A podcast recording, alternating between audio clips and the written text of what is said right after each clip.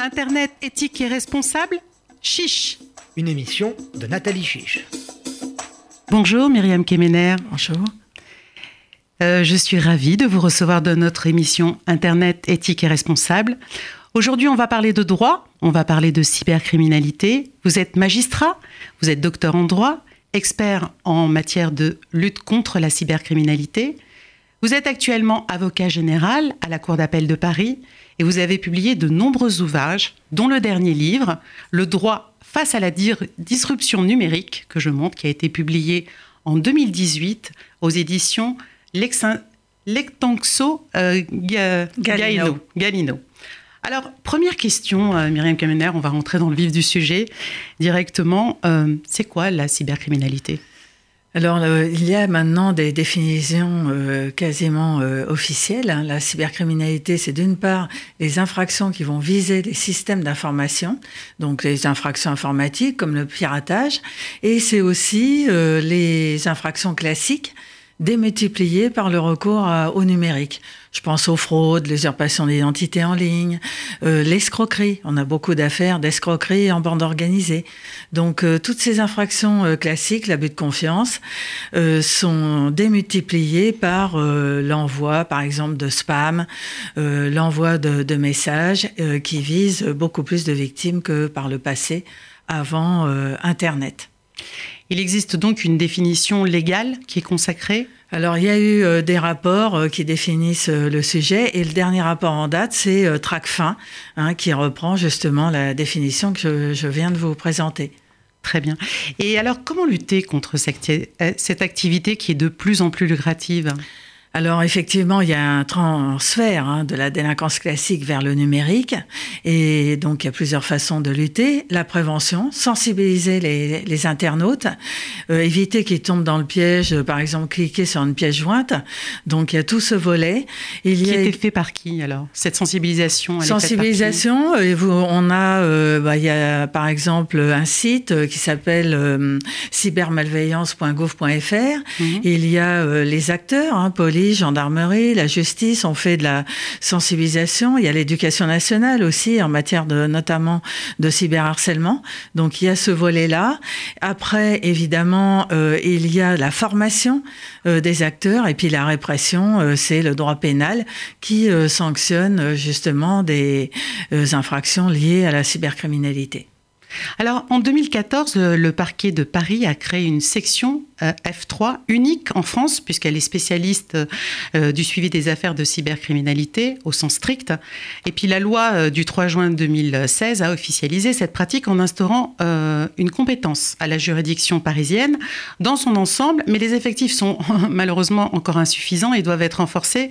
Alors, qu'en est-il au niveau de la Cour d'appel de Paris et la et la cour de cassation? Oui, alors euh, effectivement, euh, le, cet effectif est, doit monter en puissance hein, en première instance.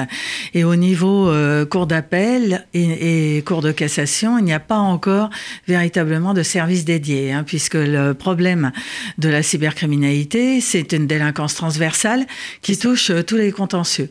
Donc, mais on constate, pour m'occuper d'affaires économiques et financières, que de plus en plus, la cybercriminalité devient d'ailleurs le TRACFIN l'indique, hein, la cellule euh, en matière économique et financière le dit, euh, la cybercriminalité devient une délinquance euh, financière.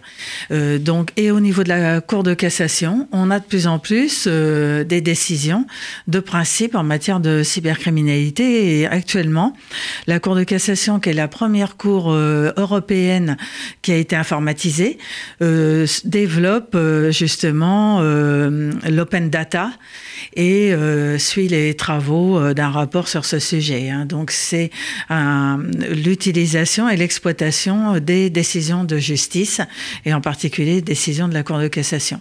Donc il y a tout un travail qui est en cours et qui doit s'amplifier.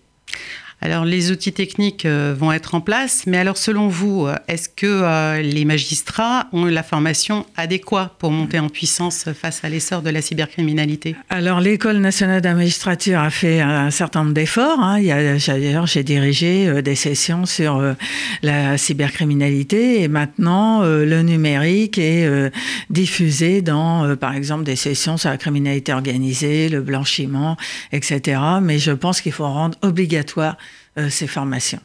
Elles ne sont pas obligatoires actuellement, elles sont ah. optionnelles? Alors, euh, elles sont euh, optionnelles et en fait, les magistrats choisissent les stages qu'ils souhaitent faire. Et je pense que pour ceux qui ont en charge ce type d'affaires, il faut rendre, rendre, obligatoire les sessions. Et il y a des stages aussi possibles dans les services de police, gendarmerie et douane où euh, effectivement euh, ces services spécialisés euh, sont nos fournisseurs de procédures et ils accueillent des magistrats pour voir comment ça, ça fonctionne, comprendre les modes opératoires, etc.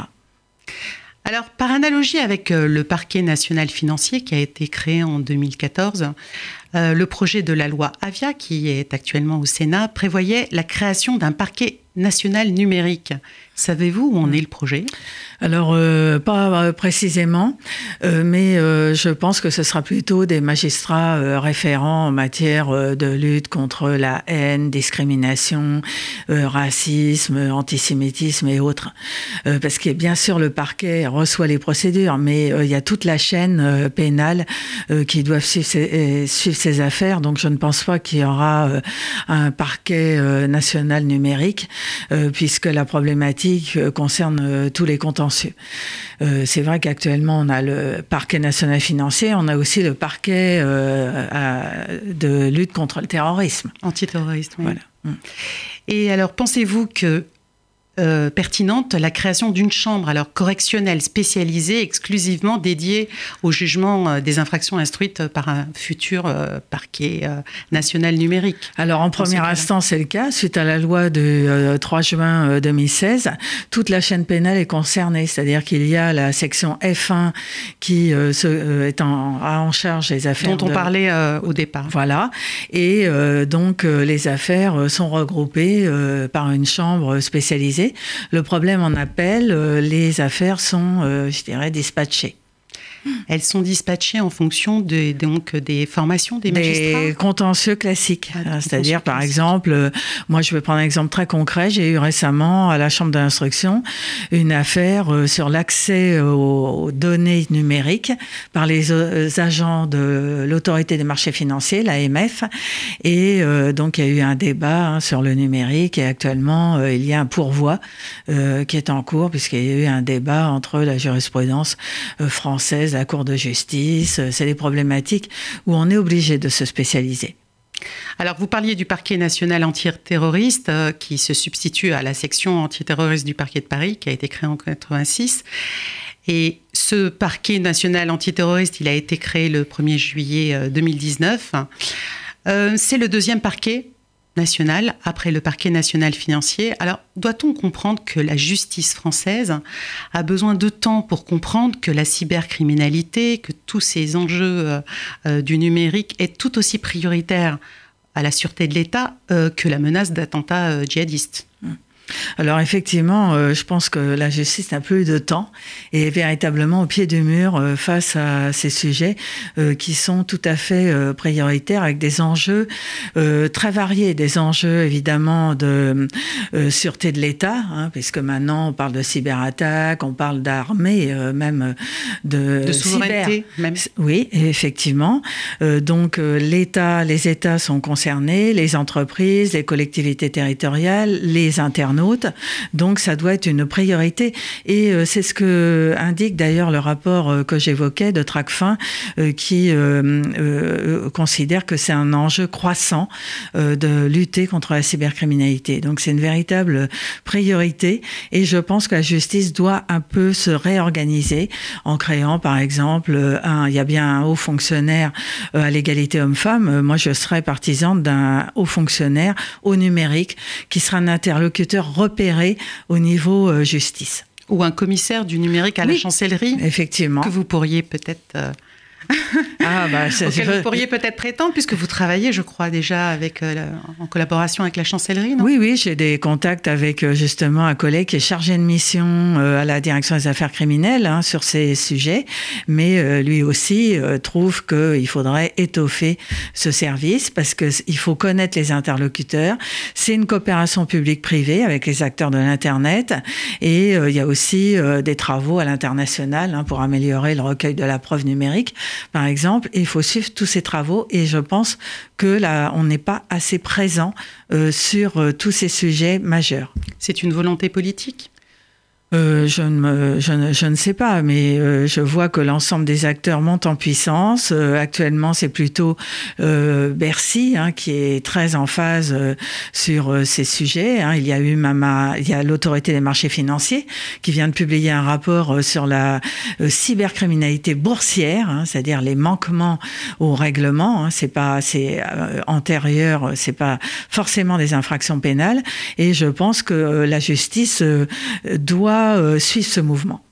Alors on le voit, la formation, la sensibilisation des magistrats est très importante. Vous parliez de cybercriminalité financière. On voit que c'est dans la cybercriminalité, ça devient de plus en plus même spécialisé. Est-ce que vous ne pensez pas qu'il faudrait une formation encore plus technique pour les magistrats qui soit dédiée à ce type euh, de criminalité? Alors, euh, enfin, disons qu'il ne faut pas que la technique anéantisse le, droit. Mais je pense qu'effectivement, il faut connaître les modes opératoires. Hein, pour avoir eu des affaires euh, à l'audience, et c'est vrai que je serai avocat, je ferai la même chose, euh, on a tendance un petit peu à nous euh, brouiller notre esprit sur des considérations techniques. Donc il faut connaître les modes opératoires sans pour autant être ingénieur et mesurer les enjeux. Par exemple, hier, pas plus tard qu'hier, j'ai eu une affaire de contrefaçon de faux médicaments en ligne à l'international et en introduction de mes réquisitions, j'ai souligné les enjeux de santé publique. Parce que, évidemment, c'est 10% euh, du marché mondial et c'est tout à fait important de montrer les enjeux et l'importance. Hein. C'est vrai qu'il y a beaucoup de... Euh, ça peut même être dangereux pour la santé, hein, euh, c'est l'écoulement de contrefaçon, et ça a tendance à être minimisé. Et effectivement, cette personne avait été interpellée sur la base d'un mandat d'arrêt européen et c'était un trafic international. Alors, Myriam Kemener, selon un sondage de l'ex-base Opinionway, mi-novembre, le numérique et tous les services associés sont plébiscités par 53% des Français comme le moyen de résoudre tous les délais de jugement. Alors, pensez-vous que l'on puisse bientôt euh, juger par des algorithmes pour des réponses plus rapides? Euh, alors, je pense que les algorithmes, l'intelligence artificielle euh, peuvent euh, améliorer le traitement. c'est une aide à la décision, mais en aucun cas les magistrats vont être remplacés par des robots. je pense que Hmm. Euh, surtout, ça dépend aussi des contentieux, des contentieux assez répétitifs, où il s'agit d'appliquer quand même plus ou moins des barèmes, euh, contentieux routiers par exemple. Euh, donc là, ça peut être vraiment une aide à la décision, mais sur des domaines qui touchent aux libertés individuelles, hein, je pense notamment au droit pénal, ça ne peut être qu'une aide à la décision ou pour améliorer la recherche de jurisprudence. C'est vrai que par moment, on en est encore, euh, on travaille de façon artisanale et euh, j'aimerais bien avoir euh, un petit algorithme dans mon bureau pour m'aider à détecter plus rapidement certaines jurisprudences qui peuvent nous aider pour des argumentations juridiques. Donc, bien sûr, d'ailleurs, la Cour de cassation y travaille avec des start-up, mais je pense que ça ne va pas tout résoudre. Et puis peut-être aussi pour réduire les délais, surtout, de la justice qui euh, est quand même assez embouteillée. Oui, alors la justice est embouteillée, ça dépend des contentieux. Par exemple, en matière pénale, euh, les délais sont très euh, contraints et c'est une bonne chose. Je pense qu'il faudrait peut-être renforcer les délais dans d'autres domaines, notamment en matière civile, où il y a des délais qui sont beaucoup trop longs. c'est vrai qu'il y a le temps judiciaire et le temps du numérique et je pense qu'il faut passer à la vitesse supérieure. Alors aux États-Unis, les juges ont recours déjà à des logiciels pour décider de la mise en liberté conditionnelle des condamnés. La justice prédictive fait débat en France. Alors vous, pensez-vous que ce soit souhaitable d'anticiper la probabilité des décisions d'un juge en utilisant l'IA alors, comme, euh, euh, comme ça fait débat actuellement. Oui, ça fait débat. Je pense qu'il faut être assez euh, prudent. justice prédictive, moi je préfère le terme de justice prévisionnelle. C'est-à-dire, je pense que. Alors, quelle est la différence pour vous entre... bah, Prédictive, c'est-à-dire qu'on va anticiper le passage à l'acte, ce qui est quand même. le passage à l'acte, c'est quand même des mécanismes assez complexes hein, qui font appel aussi à, à aussi bien l'environnement, la fragilité psychologique il y a beaucoup de critères. Et je pense que ce serait un peu réducteur de dire euh, telle personne, euh, parce qu'il a une capuche sur la tête, va passer à l'acte. Donc il faut être extrêmement euh, prudent. Mais ça peut donner, par exemple, des tendances. J'ai vu aussi, par exemple, les, les smart cities. il y a aussi l'utilisation de l'IA pour sécuriser les, les villes. je pense que ça peut être intéressant de voir dans tel quartier, il y a davantage agression. Euh, je pense que ça peut être une aide pour euh, renforcer aussi euh, la, prévention. Mais au niveau judiciaire, je suis un petit peu réservée. Alors, à l'ère du numérique et d'Internet, le droit est devenu un instrument d'influence majeur. On le voit, il y a une prédominance des acteurs privés essentiellement américains ou chinois sur Internet. Pensez-vous que notre droit continental, largement représenté en France, peut résister encore à la puissance du système du common law ou euh, d'un Netflix du droit, par exemple? Alors, euh, je pense que d'ailleurs, de plus en plus, c'est un peu le titre que j'ai employé, euh, le droit face à la disruption numérique.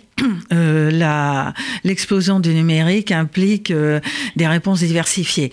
Or, on a tendance à catégoriser les droits, droit pénal, droit civil, droit administratif, droit commercial. Et euh, de plus en plus, les réponses, elles vont se panacher. Il y a la régulation qui va se développer. Il y a aussi, euh, bon, c'est vrai que les acteurs de l'Internet euh, ont tendance aussi à créer leurs textes, c'est-à-dire les conditions générales d'utilisation. que personne ne lit que personne ne lit, mais on fera bien de les lire. Mais euh, c'est vrai que c'est assez euh, euh, souvent confus, difficile à, à, bien comprendre. Donc, c'est développer des contacts avec le secteur privé, par exemple pour en matière de blocage, comment on répond aussi aux réquisitions, comment les acteurs de l'internet vont modérer, par exemple, des propos haineux ou autres. Donc, les réponses, je pense que le droit continental euh, subsiste, mais euh, va être panaché avec des réponses euh, variées. Exemple, face à une infraction pénale comme l'apologie du terrorisme, on va, bon, bien sûr, des sanctions pénales, amende, emprisonnement, mais il peut y avoir, par exemple, blocage, retrait ou affichage. C'est vrai que parfois des personnes vont faire appel, non pas parce qu'ils ont été condamnés à une peine d'emprisonnement avec sursis ou une amende, mais parce qu'il y a eu affichage en matière de droit de la consommation et c'est ça qui va porter atteinte à leur irréputation. Donc, euh, les, par exemple, aussi, la, autre exemple, la Chambre commerciale euh, a défini une jurisprudence en matière de phishing, alors que le phishing, c'est de l'escroquerie, escroquerie en bande organisée. Donc, tout est en train de se bousculer et nous, on est encore euh, très compartimenté au niveau en tant que juriste et je pense qu'il va falloir complètement revoir nos organisations également. Donc en fait, vous préconisez que la justice ne fonctionne plus en silo, mais que celle s'adapte à la plateformisation et qu'elle réagisse de manière horizontale en fait. Complètement, puisque évidemment le numérique est transversal. Euh, tous les, euh, euh, par exemple, en matière de criminalité, il est clair que par exemple les actes, les auteurs d'infractions s'adaptent, hein, anticipent. voilà, actuellement ils se vont sur des terrains, par exemple les cryptoactifs qui sont à peine réglementés par la loi Pacte, euh, tous les... Ils ont un coup d'avance. Oui, les nouveaux usages euh, du numérique intéressent vivement euh, les délinquants. Alors en 2000, Laurence Lessing, qui est professeure de droit à l'université de Harvard, est devenue très célèbre avec cette fameuse phrase Code is law. Le code fait loi. Pensez-vous que c'est toujours d'actualité ou est-ce que maintenant c'est l'inverse? Law is code Oui, moi j'aime bien l'OS Code. Alors dites-nous pourquoi. Voilà, euh, je pense que hum, la, le droit euh, évolue, mais euh, garde toute sa place et n'est pas uniquement remplacé par la technologie numérique. En fait, c'est votre livre, hein, c'est le, voilà, exactement. alors dites-nous, peut-être vous pouvez nous en dire un peu plus à propos de votre livre? Alors mon livre, en fait, c'est cette réflexion hein, que je mène depuis pas loin de 20 ans maintenant hein, sur les réponses juridiques face au développement de la criminalité euh, numérique. Et euh, justement, je ne parle pas que du droit pénal, je fais aussi des préconisations. Euh, c'est aussi quelques, enfin pas des conseils, mais une stratégie hein, à mettre en place hein, pour que la justice et l'ensemble des acteurs développent le numérique, hein, qui a des aspects très positifs, sans pour autant se faire piéger. Alors, pour Myriam Kemener, un internet, un internet éthique et responsable, c'est quoi?